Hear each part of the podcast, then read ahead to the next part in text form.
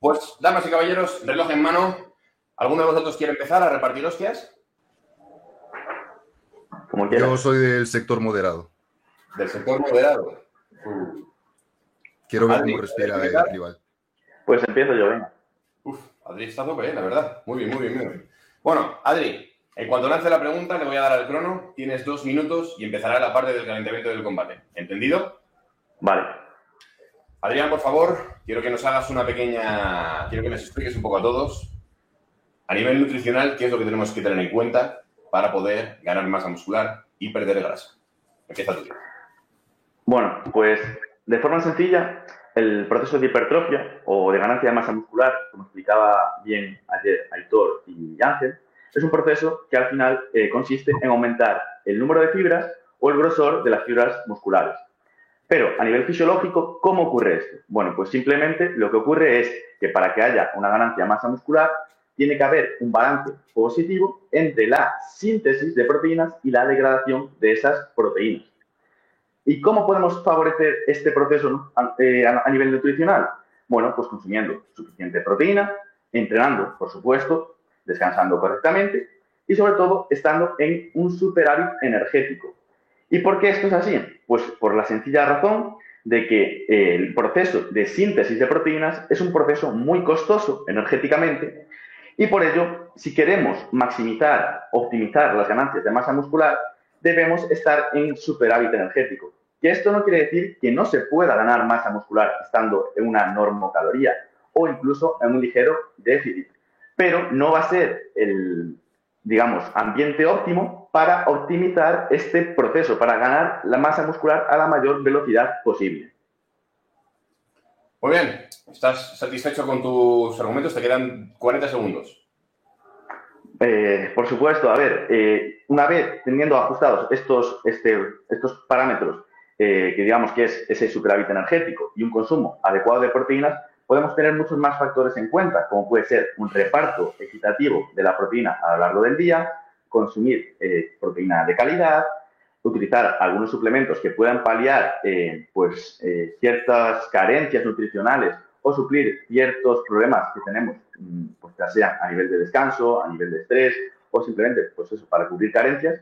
Pero básicamente esto digamos que es la base para poder ganar masa muscular.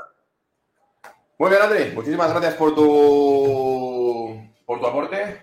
Espero que haya estado sólido, porque ten en cuenta que ahora viene, ahora viene Marcos. Así que, Marcos, por favor, cualquier cosa que quieras añadir o, reventar, es su turno. Y empieza ya. Vale, a ver, yo estoy de acuerdo con él. Eh, entonces simplemente voy a plantear otra perspectiva. Es decir, él plantea una perspectiva mecanicista, lo que ocurre a nivel local.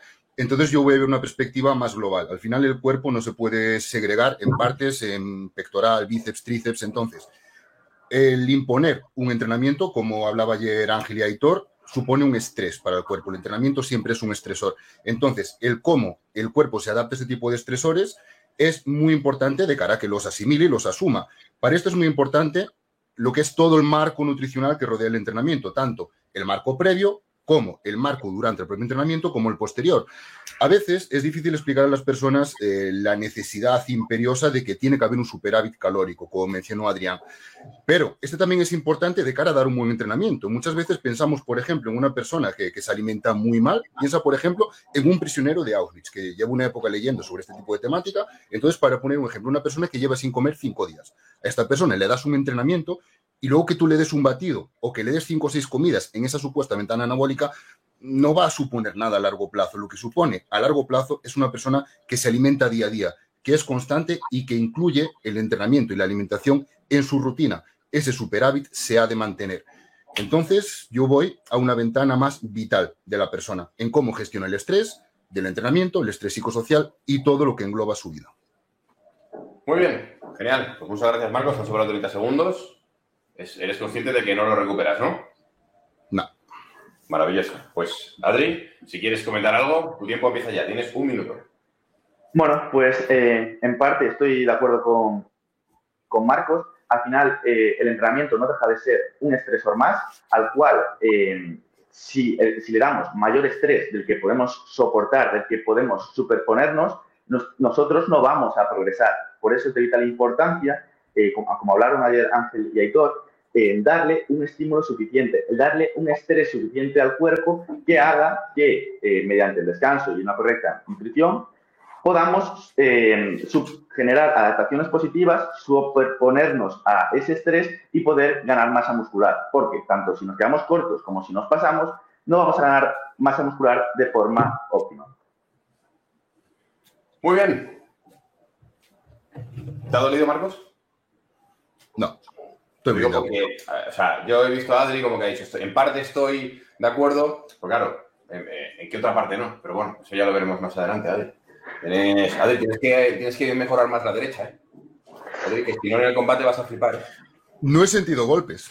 No, no, ya, por eso mismo, por eso mismo, ¿eh? Estoy viendo demasiado friendly, ¿eh? A mí mismo. Yo, va a haber un momento en el que voy a girar y como uno de los dos siga con la oreja puesta, me voy a enfadar, ¿eh? Yo, sé que, yo sé que estamos en combate, no te fíes, Adri.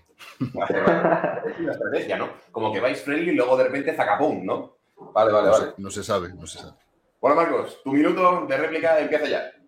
Bien, realmente no tengo nada que replicar, estoy de acuerdo con la dinámica general, simplemente sería añadir, es decir, nosotros necesitamos en términos generales tres estímulos.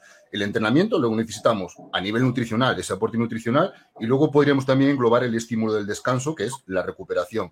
Entonces, teniendo en cuenta esos tres estímulos, que muchas veces pues los queremos supeditar a marcadores, eh, escalas y demás, si tú te levantas descansado, si tú entrenas en el umbral que estableció Adrián ni muy flojo ni excesivamente fuerte, fuerte perdón, y te nutres bien alrededor del entrenamiento, los días suman y al final, semana a semana, se construye el físico. Luego afinaremos más, pero en términos generales esto sería la hipertrofia a nivel nutricional. Muy bien, pues dicho esto, vamos a ir con la segunda pregunta. En este caso ha empezado Adrián. Ahora empiezas tú, Marcos. Así que la pregunta y tus dos minutos de exposición, por así decirlo, empiezan en cuanto termine de comentártela y plantearla. Esa pregunta, esa pregunta es ¿cómo calcular las calorías? Fórmula simple versus complejas y precisas. Empieza ya. Bien, eh, muchas veces yo hablo en redes sociales de fórmulas simples. Las fórmulas simples es mm, una mera aproximación y hay muchísimo que matizar. ¿Cuál es el problema? Que cuando tú hablas en redes sociales hablas para una generalidad y te encuentras a personas que dicen, me pierdo con estos números, es mucho para mí. Y hay gente que dice, esta fórmula no es exacta. Debemos partir desde la base de que ninguna fórmula es exacta, porque incluso las mejores fórmulas que tenemos no tienen en cuenta muchas cosas incluso aunque quieras tenerlas en cuenta, hay muchas eh, diferencias individuales entre personas aparentemente iguales. Entonces, teniendo en cuenta que ninguna fórmula es exacta, cualquier fórmula va a ser una referencia. Obviamente, si te quieres aproximar, debes hilar más fino. Por ejemplo, la fórmula que yo planteo, que es una kilocaloría por 24 horas por el peso del sujeto, no tiene en cuenta ni la grasa corporal, eh, no tiene en cuenta la altura del sujeto y no tiene en cuenta muchas variables que son de extrema importancia de cara a evaluar la tasa metabólica basal, ¿vale? Pero aunque partamos de una forma, una fórmula que te dé exactamente la tasa metabólica basal, luego habría que establecer el factor de actividad, luego habría que establecer también el efecto térmico de los alimentos y al final la única forma de saber las calorías que necesita una persona es evaluando semana a semana con el paso de las semanas. Es la única forma de aproximarse realmente a lo que necesita una persona. Muy bien. Ok. Pues Adri, el tiempo comienza ya. Vale, pues aquí también voy a dar la razón a Marcos en que al final todas las fórmulas son estimaciones, no dejan de ser estimaciones, las hay un poco más exactas, como, dijo, dentro de una generalidad, por ejemplo, eh, para una población general, eh, calcular sus calorías de mantenimiento y a posteriori, mediante un factor de corrección, como es el factor de actividad, establecer cuántas calorías gasta de forma diaria para saber cuántas calorías tiene que consumir en función de sus objetivos, él quiera ganar masa muscular o quiera perder grasa, pues existen diferentes fórmulas. La más conocida es la de Harris Benedict, pero esta tiene algunas carencias, como puede ser que no tiene en cuenta eh, la cantidad de masa muscular de la persona, sino que tiene en cuenta la edad, el peso y eh, la altura. Entonces, al final, deja, eh, digamos, pequeños márgenes de error que al final pues, hace que no sean exactas. Por otro lado, personas que realizan mucha actividad física, que tienen mucha masa muscular, pues tenemos otras fórmulas más exactas que tienen en cuenta la cantidad de masa muscular libre de grasa, como son las fórmulas de Tinsley y de Cunningham, eh, las cuales pues, pueden ser más interesantes en este grupo poblacional. Eh, tenemos la fórmula de Cunningham, por ejemplo, que eh, multiplica la masa muscular libre de grasa por 22 y la sumas 500 calorías. De nuevo, son estimaciones. Aún así, hay una cosa que me gustó que dijo Marcos, que evaluar de semana a semana cómo o cuántas calorías gasta una persona es algo que mm, es necesario, porque en función del estado nutricional en el que nos encontremos, ya estamos en un superávit energético o un déficit energético, se producen adaptaciones metabólicas. ¿Y qué es esto? Pues que nuestro cuerpo no quiere salir de esa homeostasis. Si nosotros estamos en superávit energético, semana tras semana, semana tras semana, nuestro cuerpo cada vez va a ser menos eficiente asimilando calorías. Y por lo tanto, vamos a necesitar comer más para poder seguir creciendo. Y de, misma, de la misma forma, cuando estamos en déficit energético, una definición, con el paso de las semanas, vamos a ir reduciendo nuestra tasa metabólica basal porque tenemos menos masa muscular y menos grasa, también vamos a disminuir nuestra actividad de forma involuntaria y, por lo tanto, es de vital importancia en ese contexto, si queremos perder grasa, eh, aumentar el déficit energético y controlar nuestro NIP, el gasto energético de fuera del entrenamiento que realizamos nuestro día a día. Adrián, que parezco que estoy señalizando ya el avión, tío. Te has pasado 30 segundos, macho. Si se fuma el tiempo, gano a los puntos, ¿eh? eh si se fuma el tiempo, vale por un crochetazo en la mandi. Uno menos. ¡Hala! Vale, vale, vale. Bueno. De arriba te ha venido arribísima. He visto que has pasado. Mm, ibas en sexta y no sé cómo, de repente has terminado en octava, la octava marcha. bueno, dicho esto, empezamos con el apartado de las réplicas. Eh, Marcos, ¿algo que matizar o algo que aportar? No, no hay, no hay réplica. De hecho, como me da la razón al final, pásame para allá y damos un seminario entre los dos. No, este, estoy muy de acuerdo con él. Al final, pues fórmulas como la de Cunningham sí que es más apropiada para atletas, gente incluso con peso, gente con un porcentaje de grasa muy bajo. De hecho, es la que solemos utilizar nosotros. Pero luego, al final, eh, la forma correcta, que es un poco decir lo que dice él, eh, de forma más resumida, es decir, mejor.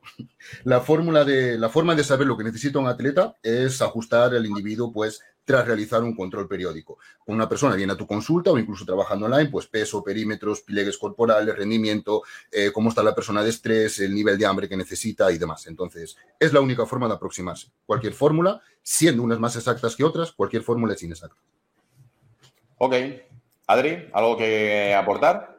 Sí, que eh, una cosa es saber las calorías que, por así decirlo, necesitamos para mantenernos en función de nuestro gasto energético y después, en función del objetivo en el que tengamos, podemos pues, subir más o menos las calorías o incluso bajarlas más o menos. Hay personas que responden mejor a un déficit agresivo eh, de calorías y otras que responden más a un, déficit más moderado. Entonces, al final juega un papel fundamental también la adherencia de la persona, del cliente, y por lo tanto, pues al final, eh, del preparador en cuestión al final es quien eh, establece mejor qué calorías debes consumir para tu objetivo. Ok. Genial, chicos. Pues dicho esto, pasamos a la siguiente pregunta. En este caso empieza Adri. Y creo que aquí, bueno, aquí pueden haber algunas pequeñas disputas, así que tener bastante clara cuál es vuestra posición. Porque Adri, tienes dos minutos para hablarnos acerca de en qué rango de proteínas te moverías en cada etapa. Empezamos ya. Bueno, pues a ver, eh, en primer lugar, las proteínas, ¿qué son? Pues las proteínas son un macronutriente esencial, las cuales aportan 4 kilocalorías por gramo. Que sean esenciales quiere decir que sí o sí tienen que estar en nuestra dieta. Vale, eh, a partir de ahí podemos tener en cuenta que las proteínas se encargan de la reparación de tejidos, como es el tejido muscular. ¿Qué ocurre? Que nosotros en nuestra rutina diaria generamos una degradación proteica y una síntesis proteica. Eh, cuando nosotros estamos en una etapa de definición, aumenta la degradación. Entonces, si nosotros no queremos perder masa muscular, debemos aumentar nuestra cantidad de proteína diaria. ¿Por qué? Porque cuando ingerimos proteína, aumentamos, estimulamos la síntesis proteica. Entonces, si nosotros conseguimos que esa degradación proteica eh, se vea mermada o, eh, digamos, compensada con un aumento de la síntesis proteica, vamos a evitar la pérdida de masa muscular o reducirla al máximo. Por esta razón, cuando estamos en déficit calórico, es necesario aumentar la cantidad de proteína diaria. De forma general, como recomendación general, eh, podemos decir que por encima de 2 gramos por eh, kilogramo de peso corporal de proteína sería lo idóneo para minimizar esta pérdida de masa muscular. Y una etapa de superávit podemos reducirla un poco a un rango de entre 1,6 2 gramos de proteína por kilogramo de peso corporal. Aún así, en mi opinión, podemos irnos a rangos superiores porque eh, las proteínas en personas sanas no tienen efectos eh, perjudiciales en nuestra salud. Entonces, yo siempre opto por em, consumir dentro del rango mm, de la recomendación por el rango superior. También es cierto que podríamos individualizar en función del, sujeto, del nivel del sujeto, del sexo de la persona, para eh, decir si es necesario consumir más o menos proteínas, pues en función del objetivo que tenga. Muy bien, maravilloso. Ahora sí que sí, puntual, mi colega. Pasamos, por favor, a Marcos. Bien, Adri, no has dado datos, tío. Eh, bien, en rangos generales, eh, lo que nos dice la literatura, estoy de acuerdo eh, con lo que dijo Adrián, es por meter un poquito de cizalla, que lo veo muy relajado. en rasgos generales, la evidencia establece que entre 1,6 y 2 suele ser suficiente. Suficiente no suele ser sinónimo de óptimo, no tiene por qué ser óptimo. De hecho, eh, hay ciertas corrientes en redes sociales que aseguran que con 0,8 de ahí para arriba suele ser suficiente. Vale, intenta hacer una dieta eh, de superávit calórico y solo incluir 0,8. Eh, prácticamente va a suponer hacer malabares y con lo cual no es eficiente. Entonces, teniendo en cuenta que entre 1,6 y 2 suele ser suficiente para las adaptaciones, y teniendo en cuenta que más no va a tener perjuicios, sino en todo caso beneficios en cuanto a ganar masa muscular, es decir, masa libre de grasa, a promover una mayor saciedad y sobre todo en definición, a dar un mayor soporte a masa muscular. Y tenemos estudios sobre esto comparando ingestas de 1,2 gramos por kilo, de 1,6 y de 2. Y se ve, por ejemplo, que en 2 o 2,2 la pérdida de masa muscular durante un proceso de definición es menor. ¿Qué nos importa de cara a mantener una tasa metabólica? Mantener la masa muscular. ¿Qué nos importa de cara a mantener rendimiento? Mantener la masa muscular. ¿Y qué nos importa de cara a una competición de culturismo? Mantener la masa muscular. Entonces, eh, suscribiendo lo que dijo Adrián, eh, me, situaría en el rango superior también. Muy bien. Adri, ¿tienes un minutito para matizar o golpear? Eh, bueno, como, como, he dicho, yo también opto por ir al rango superior de las recomendaciones generales. De hecho, hay algunos estudios que abogan por consumir todavía más proteína, porque hasta 4,4 gramos por kilogramo de peso corporal en sujetos sanos el consumo proteico no muestra efectos secundarios y, de hecho, hay varios grupos de investigación eh, que han evaluado eh, el consumo de proteínas comparando, por ejemplo, 3 gramos de proteína 3,2 versus 2,2, 1,8 eh, versus 4,4. Y en todos estos estudios lo que se ha visto es que los grupos experimentales que han consumido más proteína han ganado la misma o más masa muscular, pero en todos ellos se ha visto que han perdido más grasa el grupo que ha consumido más proteína. Y esto básicamente es porque, por un lado, la proteína tiene un papel saciante y por otro, el gasto energético derivado de esta eh, digestión de las proteínas supone hasta el 25% de las kilocalorías que aporta. Por lo tanto, esos 4 kilocalorías por gramo que a priori nos aportaría las proteínas, sin embargo, Ya estaría. Genial. Muchísimas gracias, Adri. se te ha cortado un poco, pero bueno, también es verdad que eh, eh, eh, se había terminado el turno. Adri, ¿nos escuchas bien? ¿Ha ido todo bien? ¿Se te ha cortado un poco? Bueno, mientras que Adri mantiene la. Mientras que Adri entra con de nuevo o, o suple eso, Marcos, te toca tu minuto de, realmente no tengo nada, nada que añadir así mm, interesante. Es decir, el punto que gané antes se lo daría a Adri porque realmente pues, ha verbalizado lo que quería decir. Realmente el situarse en un límite superior no va a tener perjuicio ninguno, en todo caso va a traer algún beneficio el único perjuicio que puede traer, y por añadir, no por contradecir nada de lo que ha dicho Adrián, el único perjuicio que puede tener es en un volumen, el subir mucha prote puede dar saciedad. Y esta saciedad, pues, no es del todo oportuna cuando una persona, por ejemplo, pues entrena taekwondo, necesita muchas calorías o un nadador y está saciado. Entonces, en este sentido es el único contra que le encuentra a personas sanas. Ok, genial. Pues dicho esto, nos tenemos que ir a la siguiente parte de, y por, y por lo tanto eh, ya sería de las últimas preguntas dentro de la fase de calentamiento. Y al igual que hemos hablado de cuáles son los rangos de proteínas, vamos a hablar acerca de los rangos de hidratos de carbono. Antes ha empezado Adri, ahora Marcos, te toca a ti. Eh, Tu tiempo empieza. Empieza. Ya, dos ya. minutos. Vale, es importante el señalar para qué son los hidratos de carbono, al igual que Adrián señaló para qué son las proteínas. Los hidratos de carbono muchas veces se piensa que son exclusivamente la gasolina del cuerpo, que es la energía que necesitamos. Entonces, si yo obtengo energía de otras fuentes, los hidratos de carbono me dan igual bien. Esto no es cierto. En general, en general necesitamos los hidratos de carbono para, para, diferentes cosas. Los hidratos de carbono, al mismo tiempo que nos dan energía, también son señalizadores en la masa muscular.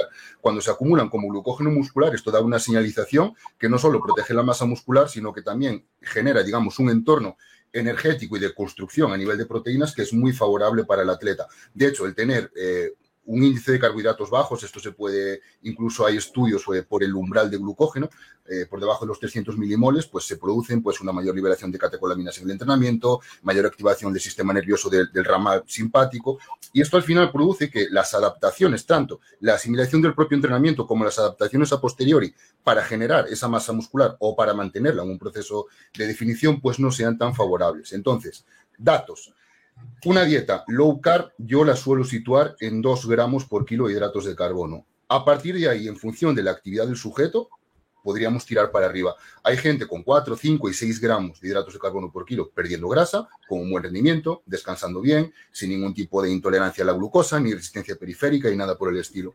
Los carbohidratos no van en contra de la salud, sino que van a favor del rendimiento. Ok. Dicho esto, Adri, tus dos minutos empiezan ya. Bueno, pues como ha hecho Marcos, al final el rango del que habla eh, lo ha comentado al final de todo, porque en mi opinión también no me gusta hablar eh, de un rango de carbohidratos a emplear, porque personalmente eh, prefiero establecer en primer lugar el consumo proteico, que es posiblemente mayor en una etapa de definición que una etapa de volumen. Me gusta establecer la cantidad de grasas de igual forma, que bueno, lo veremos a continuación qué, qué rango es. Eh, o, lo tendremos que comentar al momento, si no lo digo ya, pero es que 0,6, 1,2 gramos de grasa, digamos que puede ser lo ideal en cualquier persona. En función de muchos parámetros podemos tirar para arriba o para abajo, pero más o menos por ahí. Entonces, una vez establecida la cantidad de proteínas y de grasas, a continuación, en función del objetivo de la persona, pues vamos a tener un mayor margen calórico o un menor margen calórico. Pues bien, ahí, en todo ese margen calórico que tengamos, vamos a meter todo en carbohidratos. Entonces, habrá personas eh, que, consuman 3 gramos de carbohidratos por kilogramo de peso y personas que consuman 10 gramos de carbohidratos por kilogramo de peso. Al final, eh, los carbohidratos, como mmm, estoy de acuerdo con Marcos en todo el papel señalizador y demás, pero lo que sí es cierto es que su función principal es la función energética. Entonces, una vez tenemos las proteínas eh, metidas en la dieta y las grasas metidas en la dieta, a continuación irían todo en forma de carbohidratos. Una mujer de 50 kilos con objetivo de perder grasa, a lo mejor consume 2 gramos de carbohidratos por kilogramo de peso. A lo mejor un hombre de 80 que quiere ganar masa muscular, pues consume 8 y no pasaría nada. Ok, genial. Marcos, es tu momento, tienes un minuto. Mm, en general, es que estoy muy de acuerdo. No veo el momento de que nos peleemos y tengo ganas. Es que no veo el momento porque estamos, estamos de acuerdo. Realmente, aunque sí, la función principal es la función energética, eh, la función señalizadora también es muy importante para, para, para, un atleta y sobre todo, pues, por ejemplo, por incluir o por validar más esta idea, eh, la activación del ramal parasimpático, que es un poco pues la relajación, la digestión, pues nos puede venir muy bien de cara a las últimas horas del día para tener un buen descanso y demás. De hecho, tenemos estudios, estudios con sujetos en Ramadán y no con sujetos sedentarios, sino con deportistas que descansan mejor. Esto reduce los caprichos o el apetito hedónico, con lo cual pues tiene menos apetito al día siguiente e incluso podría ser muy favorable para la pérdida de grasa, que es un momento donde se suelen demonizar mucho los carbohidratos. Consumir carbohidratos, sé que tengo poco tiempo, consumir carbohidratos durante una época de pérdida de grasa protege a la masa muscular por su acción señalizadora, da energía para el entrenamiento y produce relajación de cara al resto del día, al descanso y demás, con lo cual eh, para mí siempre favorables y en prácticamente ninguna situación los eliminaría del todo, ni los carbohidratos ni ningún macronutriente. Ok, Adri, tienes un minuto. A ver, aquí, te, aquí tengo que chocar los puños a Marcos porque lo ha clavado, se ha dicho todo lo que yo, lo que yo diría, sobre todo recalcar... Eh, que el rendimiento es clave, tanto en una etapa ganancia de masa muscular como en una etapa de pérdida de grasa. Entonces, si nosotros queremos ganar masa muscular, tenemos que hacernos más fuertes a lo largo del tiempo. Y para ello los carbohidratos son nuestro mejor amigo. Y, por supuesto, en una etapa de definición, si nosotros conseguimos mantener las marcas, mantener esa fuerza, ese estímulo, eh, vamos a mantener en mayor medida esa masa muscular. Y para ello, de nuevo, y es de vital importancia consumir suficientes carbohidratos que nos permitan mantener ese rendimiento. Ok. Dicho esto, vamos con... Tenemos varias opciones. Eh, lo digo porque, bueno, nos toca hablar de otro tema, pero creo que es bastante interesante meterlo dentro del combate y empezar directamente con ello. Eh, pero vamos a dejar esta pregunta para más adelante. Así que, dicho esto, eh, si os parece, voy a pedirle por favor a todo el equipo que ponga una encuesta, sobre todo para ver un poco cuál es, cuál es un poco la estadística, ¿no? O qué es lo que piensa el público que nos está viendo respecto a, pues bueno, quién tiene más probabilidades de ganar el, combate. Eh, y vamos a empezar con una pregunta que creo que sí que puede dar lugar a, algo más de algo más de beef, por así decirlo. Así que, equipo, porfa, ponernos la encuesta por ahí y vamos a ver un poquito los resultados de cómo empezamos el combate. Así que, equipo, porfa. A ver, a ver. ¿Listo? Bueno, pues cuando esté la encuesta en el chat, ¿vale? Todos los que estéis ahora mismo viéndonos en directo, eh, tenéis que votar si, bueno, si os está molando más Marcos, si os está molando más Adri, así que vosotros decidiréis y a partir de ahí iremos, iremos para adelante. Por ahora mismo hay 44 votos. ¿Queréis que os vaya, ¿queréis que lo vaya cantando? Claro, vosotros no sabéis nada, ¿no? No, no vemos nada nosotros. No vemos nada. Ahora mismo tenemos un 31% para Adrián y un, a ver, espera, un 34% para Adrián y un 66% para Marcos. Creo que esa parte de te han faltado los datos ha sido bastante clave para que Marcos se posicionara por delante de Adrián. Así que Adrián... Pues, tío, yo he metido toda mi pasta por Adrián, que yo tengo mucha calle, pero tiene un doctorado, macho. Puedes pedir mi pasta. Pues, pues, no, no, vale que amañes, ¿eh? no vale que vaya, que si no vamos a tener problemas. ¿eh? Si no, ya verás luego Marcos. Pero bueno. vale. Pues dicho esto, eh, vamos a empezar con la parte del combate. Eh, la primera pregunta que quiero haceros es, bueno, en este caso va a empezar Adri, ¿vale? Y luego vamos a, reinvertir el, orden. la pregunta que quiero haceros está relacionada con la suplementación, porque, bueno, sabemos que los multivitamínicos es algo que normalmente pues, se suele utilizar, por así decirlo, como parche, ¿no? Como una especie de por si acaso. Entonces, yo quiero que me expliquéis un poco cuál es vuestra perspectiva respecto a eh, si, recomendáis consumir eh, suplementación multivitamínica eh, a una persona promedio que va al gimnasio y también, sobre todo, pues un poquito que nos habléis sobre el papel de los micronutrientes. Así que, Adri, tienes dos minutos para hablarnos acerca de esto. Tu tiempo empieza ya. Bueno, pues el caso de, los multivitamínicos va a depender muchísimo de la persona. Es decir, una persona que realiza una dieta muy adecuada, con suficiente hortalizas, con suficiente fruta, con suficiente verdura, sobre todo si no está en una etapa de definición, porque en una etapa de volumen a priori deberíamos de consumir más cantidad tanto de fruta, verdura, hortalizas, Vamos a matizar porque hay personas que tienen que consumir una altísima cantidad de comida y por lo tanto pues se ve mermada esta cantidad de hortalizas y de frutas. Eh, entonces, eh, en función de cuánta cantidad de verdura consuma, de cuán bien esté estructurada esa dieta, podemos prescindir o podemos recomendar el uso de un multivitamínico. Una persona que haga una dieta mm, correcta no necesita un multivitamínico. Una persona que tenga una dieta más eficiente sí que puede ser recomendable el consumir un multivitamínico. Además, por otro lado, tenemos el famoso efecto pala. El efecto pala es eh, una norma no escrita, por así decirlo, que es eh, que lo que tú le des a tu cuerpo, si lo necesita, lo va a coger y lo que no, lo va a desechar. Entonces, en el caso de consumir eh, muchos, muchas vitaminas y hacernos falta alguna de ellas, nuestro cuerpo va a coger esa vitamina y la va a almacenar. En caso de tener suficiente, la va a excretar en mayor o menor medida. Además, tenemos que tener en cuenta que un multivitamínico normalmente no lleva unas cantidades de vitaminas eh, ingentes, es decir, lleva unas cantidades de vitaminas que rondan el 100% de la cantidad diaria recomendada de esa vitamina en cuestión. Por lo tanto, en el caso de las vitaminas hidrosolubles, fácilmente se van a excretar por la orina. En el caso de las vitaminas liposolubles, al ser una cantidad que tampoco es una exageración, no va a suponer algo peligroso, no va a suponer un grado de toxicidad eh, significativo para el organismo.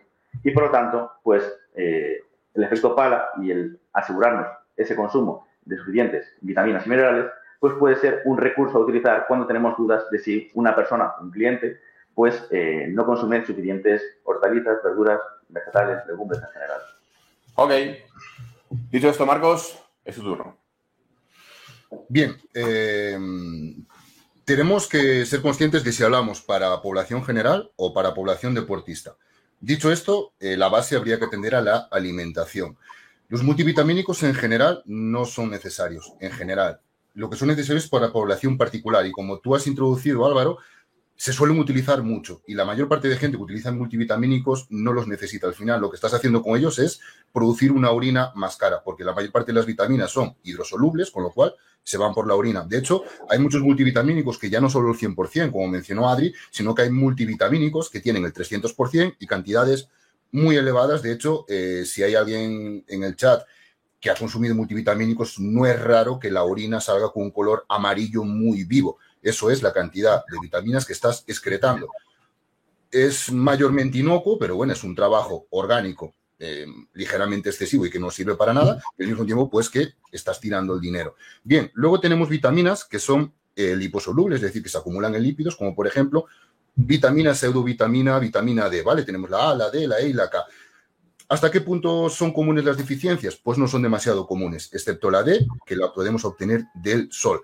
Bien, dicho esto, ¿para quién yo recomendaría multivitamínicos? Para casi nadie. ¿Qué es lo importante en este sentido? Los minerales, por la hidratación del atleta. Entonces, son comunes las deficiencias de magnesio, de calcio, incluso de zinc, de cromo para atletas. En este sentido, un aporte de minerales sí y quizás, de vitaminas prácticamente nunca importante la dieta y en función de esto, pues ya analítica en todo caso y pautar con un profesional de la salud.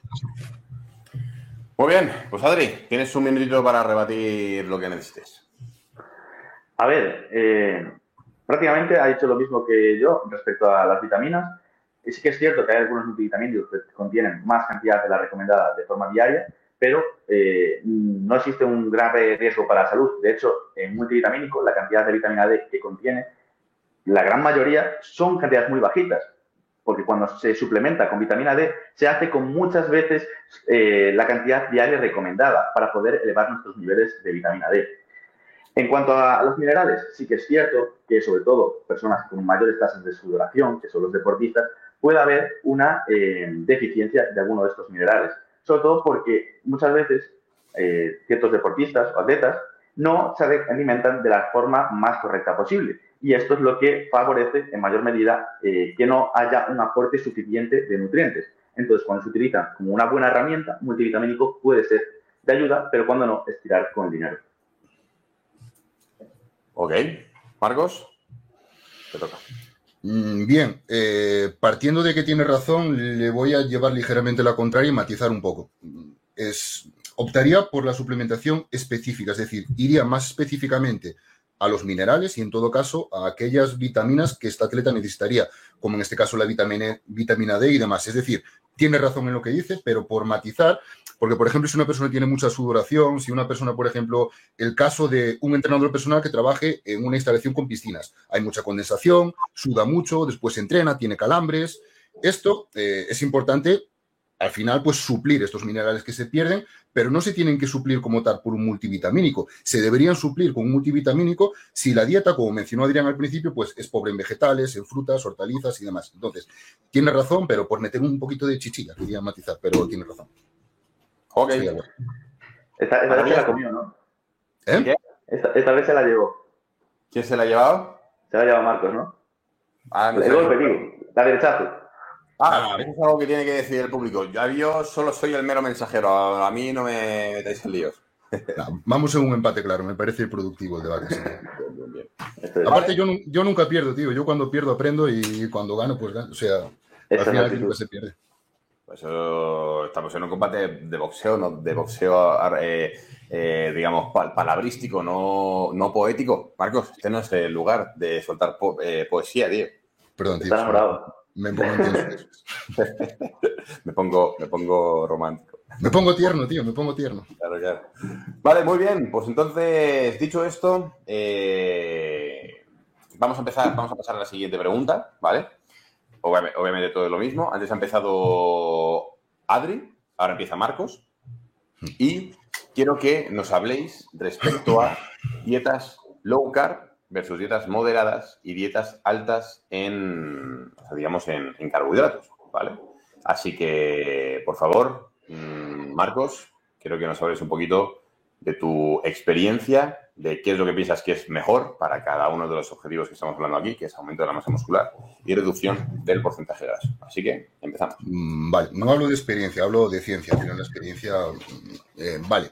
Eh, hay que atender a criterios muy individuales y muy personales. Aquí, eh, este tipo de puntos lo tengo que abrir mucho, entonces dejo mucha entrada que Adrián matice, pero bueno. Hay gente que con carbohidratos muy altos está muy adormilado. De hecho, eh, ir bajo en carbohidratos, por ejemplo, 2 gramos por kilo, pues te puede mantener un estado de vigilia superior por el papel de las orexinas y demás. Entonces, de cara al rendimiento propiamente dicho, hay gente que rinde mejor con carbohidratos ligeramente más bajos y que recupera bien, con lo cual no necesita más. De hecho, tenemos casos de atletas que no comen demasiado y progresan muy bien, tanto en cargas como en rendimiento y como masa muscular. En términos generales, ir bajo en carbohidratos para mí casi nunca es una opción. Repito, individualizar, pero casi nunca es una opción. Por todo lo que explicamos antes de los carbohidratos, por la necesidad de estos para entrenar y por la necesidad de estos para parchear todo lo que engloba alrededor del entrenamiento, ¿vale? Que es la zona más, digamos, eh, sensible. Entonces, para resumir y por dar datos, siempre o casi siempre me movería entre 3, 2, 3 y 6, 7 gramos de carbohidratos por kilo, pudiendo bajar en algunos casos y subir en algunos otros. Hay gente que 7, 8 gramos de carbohidratos por kilo le parece mucho, pero basta que hables con una persona que entrene Taekwondo a nivel profesional, que entrene judo y verás cómo son necesarios. Close. Ok.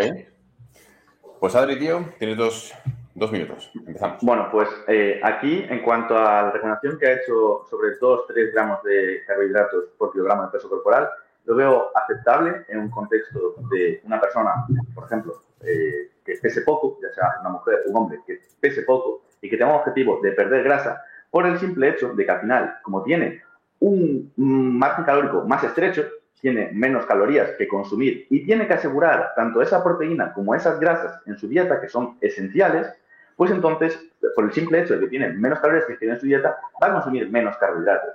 Y sin embargo, una persona que quiera ganar masa muscular, que lleve muchas semanas o meses intentando ganar masa muscular, va a tener que comer más calorías. Y al final, pues eh, no es rentable aumentar el consumo de proteínas pues, a 5 gramos por kilogramo de peso o no es tan interesante aumentar el consumo de grasas por encima de 1,5 gramos por kilogramo de peso corporal.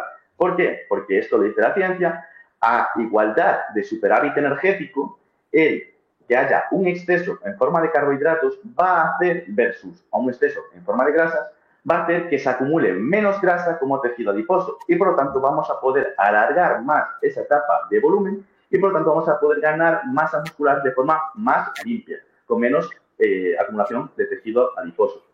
Entonces, por eso a mí me parece más importante, siempre y cuando tengamos nuestras necesidades cubiertas de ácidos grasos omega 3 o omega 6 de grasas y de proteína, aumentar de forma significativa los carbohidratos hasta el margen calórico que nosotros tengamos. Vale, ok. Veo que estáis bastante de acuerdo en esto, ¿no? Hmm, sí. Marcos, ¿tú dirías que tienes que, que podrías rebatir algo o que...? Sí, tengo, tengo que matizar. Tengo que matizar, pero que no rebatir. Eh, el hecho de realmente llevar...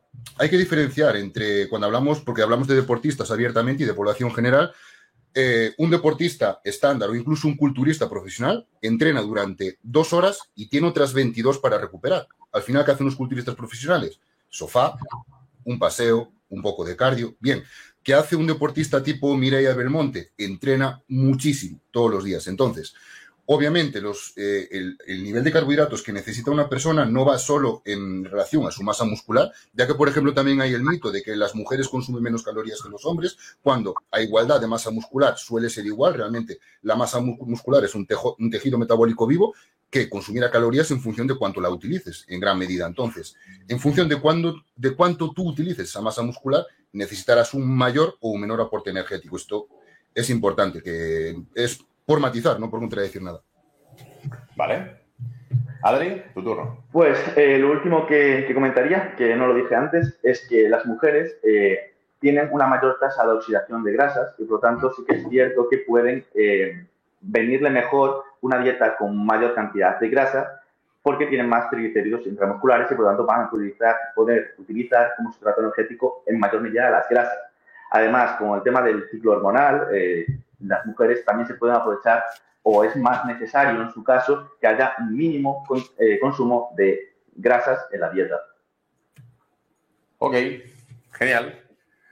Pues dicho esto, vamos a hacer un pequeño recuento, porque bueno, tenemos otra encuesta que hemos hecho por, por aquí. Antes teníamos un 60, bueno, de hecho es bastante gracioso porque YouTube pone que 60 para Marcos, 39 para Adri. Supongo que ese 1% restante es mío. Para ti. Pues no sé, no sé, pero alguien, alguien se ha liado, ¿no? Eh, y tenemos ahora, eh, bueno, de hecho, tenemos un 57 para Marcos y un 42 para Adri, que volvemos a lo mismo, que al final hay, hay un 1% que sigue siendo mío. Pero claro, al final algo me tendré que llevar yo, ¿no? O sea, no, no lo que resto para vosotros. Pero vamos a hacer una cosa, y esto es algo que ninguno de vosotros sabía. Entonces, es algo que va a estar bastante interesante. Y bueno, yo sé perfectamente cuál es vuestro punto de vista, o por lo menos de lo que os conozco y de lo que hemos hablado durante todos estos años, sé cuál es vuestro punto de vista respecto a las dietas cetogénicas. ¿Vale? Entonces vamos a jugar a un juego. Uno de vosotros, durante esos minutos va a tener que estar absolutamente a favor y el otro va a tener que estar absolutamente en contra. Vais a tener que buscar los argumentos para intentar convencer, por así decirlo, o sonar lo más convincente posible, de que las dietas cetogénicas son lo mejor para, para aumentar la masa muscular o reducir el porcentaje de grasa, ¿vale? Independientemente de lo que penséis, el público va a decidir quién tiene que estar a favor y quién tiene que estar en, en, contra. Entonces, quiero que la encuesta que pongáis en el chat, equipo, sea quién tiene que estar a favor de las dietas cetogénicas. Quien sea mayoría, significa que tiene que estar a favor, quien salga minoría, significa que va a tener que argumentar en contra. ¿Os parece bien? ¿Qué os parece? Prefiero defender que, que, que, la Tierra es plana, tío. Bueno, pero ahí está la cosa, ahí está la cosa. A ver, a ver. Necesitamos poner eh, la encuesta y que esto se ponga algo picante. Luego, obviamente, tendréis un minutito para matizar aquello que habéis dicho y dejar clara vuestra postura, pero para darle un poco de, de de, salsa al asunto, ¿vale? ¿Quién tiene, ah, por aquí ponen quién tiene más cara de ceto?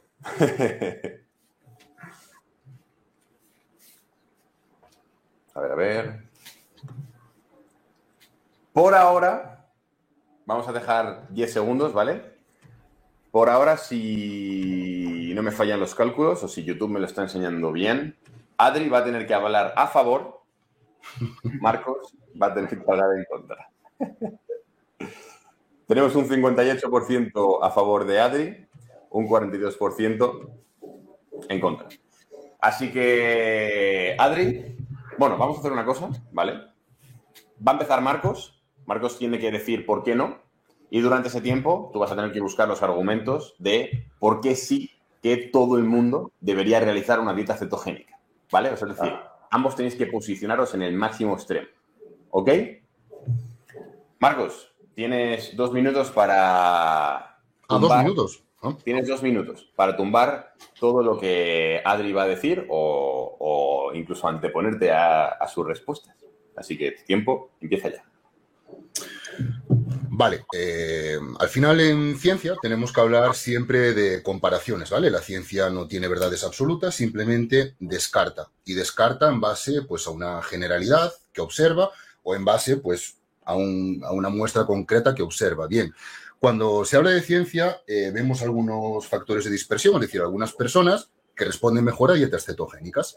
Muchas veces esto se intenta inyectar dinero y se intenta mascarar con marketing, con equipos profesionales de básquet, eh, liga profesional de CrossFit y demás. Bien, aunque algunas personas rindan muy favorablemente en dieta cetogénica, aunque otras muchas personas no lleven una dieta cetogénica, pero por marketing digan que la están llevando, y cosas similares, en términos generales, eh, los carbohidratos son la base para, o sea, la base nutricional no se debería eliminar ningún tipo de macronutriente para un atleta de medio alto rendimiento. Hasta aquí mi postura. Muy bien, te ha sobrado un minuto, ¿eh? Ojito porque viene Adri desde el keto espacio por y para decirnos cuáles son los argumentos por los cuales todos tenemos que seguir una dieta cetogénica. Adri, por favor, tu turno empieza ya. Bueno, pues a ver, eh, todos sabemos que hay tres macronutrientes, están las proteínas, están los carbohidratos y están las grasas, y dos de ellos son esenciales. Uno son las proteínas y otro son las grasas. Los carbohidratos es el único de ellos que no es esencial. Si es esencial, lo tenemos que consumir eh, de forma obligatoria con la dieta, porque nuestro cuerpo no puede sintetizarlo eh, de forma autónoma. Entonces, las grasas sí que son esenciales, los carbohidratos no. Ácidos grasos omega 3 y omega 6. Necesitamos ingerirlos para poder eh, introducirlos dentro de todas nuestras membranas celulares por su, su, función de reserva energética y también por su función hormonal. Todas nuestras hormonas se forman a través de, las grasas. Bien, ¿qué ocurre? Que eh, las grasas, si nosotros consumimos más grasa, si ingerimos más grasa, también oxidamos más grasa. Por lo tanto, si queremos eh, perder grasa y ingerimos más grasa, vamos a perder más grasa porque vamos a oxidar más grasa. Eh, por otro lado, desde hace unos años, bueno, se ha evaluado la tasa de obesidad en el planeta y se ha visto que a pesar de que se ha disminuido el consumo de grasas con el paso de los años, la tasa de obesidad no deja de incrementarse y esto es debido a los carbohidratos y a los azúcares. Cuanto más carbohidratos y cuanto más azúcares, pues mayores tasas de obesidad se ven. Esa asociación está más que clara y demostrada. Entonces, si nosotros consumiéramos más grasa, al final lo que haríamos sería oxidar más grasa y por lo tanto pues tendríamos un cuerpo más fibroso y por lo tanto también podríamos ganar más masa muscular porque seguramente también ingeriríamos pues más proteína. Además, todo el mundo que hace una dieta cetogénica sabe que la dieta cetogénica es muy saciante y por lo tanto es ideal para perder grasa, porque hace que comas una vez al día o dos veces al día, ayudándote de un ayuno intermitente consciente, y entonces pues ya vas a perder grasa de forma muy sencilla. Tú sabes, sabes, que de aquí van a salir muchos memes, ¿no? Ha sido, brutal, ha sido brutal. Tenéis un minuto, os recuerdo una cosa, ¿vale? Y por ejemplo, aquí dice en el chat, está mal que lo obligan a defender la postura extrema. A ver, no está mal, estamos, es, un juego, ¿vale? es decir, todo el mundo entiende que esto es una simulación, ¿vale? Que es básicamente para dar salseo y para pasárnoslo todos, todos muy bien, ¿vale? Igualmente, como hemos dicho, después cada uno de vosotros tendrá un minuto para defender su postura, porque claro, nadie sabe lo que vosotros pensáis hasta ahora. Lo único que sabemos es que uno tiene que argumentar a favor y otro tiene que argumentar en contra. Entonces, dicho esto, eh, Marcos, tienes un minuto para intentar tumbar aquellos argumentos y después Adri para, para tumbar los suyos. Vale, eh, respecto a lo de defender la postura, yo lo veo bien porque, joder, hay gente que de forma bastante elocuente y conciencia en la mano mm, la defiende y, bueno, pues por eso también es, importante que, que Adrián su punto de vista bien. Eh, vale, a ver, varios puntos. Eh, lo de la relación con mayor oxidación de grasa, eh, me he reído, sé que lo has dicho aposta. mayor oxidación de grasa no significa mayor pérdida de grasa. En cuanto a que la ciencia demuestra esa relación entre carbohidratos y obesidad, no es una relación causal, es decir, es una relación porque sí que es cierto, cada vez se consumen más azúcares. Pero es gente que no controla la dieta y que hay otros muchísimos factores, entre ellos, pues el sedentarismo. Bien, em, respecto a, todo lo demás que ha dicho, que mm, realmente no, no, encuentro un punto realmente de, de, contraargumentar, porque es que aunque él defienda las bondades de, los ácidos grasos y de, es que no, es que no se me ocurre nada a ti, porque es que me, me estuve riendo todo el tiempo, ¿sabes? No, no, no fui apuntando los puntos. Pero vaya, que dicha relación no existe y con una mayor oxidación de ácidos grasos, pues que tampoco favorece una mayor pérdida de grasa. No se regalan medallas al que oxida más grasa. Ok, pues Adri, tío, tienes que defender con uñas y dientes y, estar del lado keto durante un minuto más en tu vida. Así que, por favor, es tu momento. A ver, eh, se sabe que los carbohidratos estimulan la insulina y la insulina es una de las principales hormonas implicadas en la ganancia de grasa. Por lo tanto, eh, todas las personas que tienen sobrepeso acaban teniendo problemas con la insulina, resistencia a la insulina y acaban diabéticos. Además, el consumo de fruta y de fructosa se asocia a un peor eh, estado de insulinemia. Por lo tanto, al final todos acabamos diabéticos. yo no sé por dónde puedo tirar. Bueno, y, por supuesto, como nombró antes Marcos, eh, consumir altas cantidades de carbohidratos hace que estés más dormido, por lo tanto, va a provocar más accidentes de tráfico. Entonces, es importante, es importante que se consuma moderadas cantidades de carbohidratos o nulas y introducir suficiente grasa, como cuerpos eh, como el café Bulletproof, que eh, utilizar eh, mantequilla en el café hace que te pongas más fuerte y oxides más grasa desde por la mañana. bueno, chicos, por favor que pongáis un 1 en apoyo a estos dos titanes porque ha sido, ha sido brutal, ha sido de verdad increíble. Y, sobre todo que pongáis ahora una encuesta de, bueno, de teniendo en cuenta este momento que ha sido de completo freestyle, eh, que pongáis, pues bueno, quién os ha gustado más, eh, quién, para vosotros, quién se ha llevado, quién se ha llevado, por así decirlo, el debate.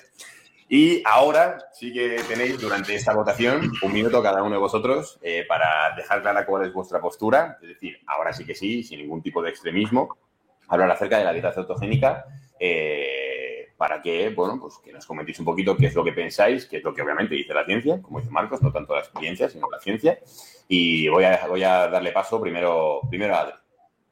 Bueno, pues lo último que dijo de la fruta y la fructosa, pues no es lo mismo. O sea, no es lo mismo el consumo de fructosa de forma aislada que el consumo de fruta asociado a toda la matriz nutricional.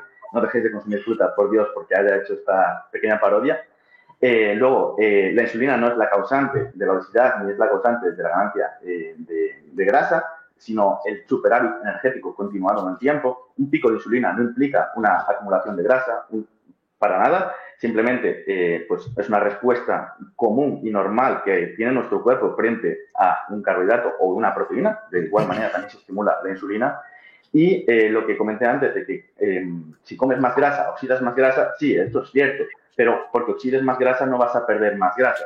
Esto lo va a determinar sobre todo el balance calórico. Entonces, si tú consumes menos calorías de las que necesitas, vas a perder grasa y probablemente si consumes más calorías que tu cuerpo necesita, vas a acumular grasa.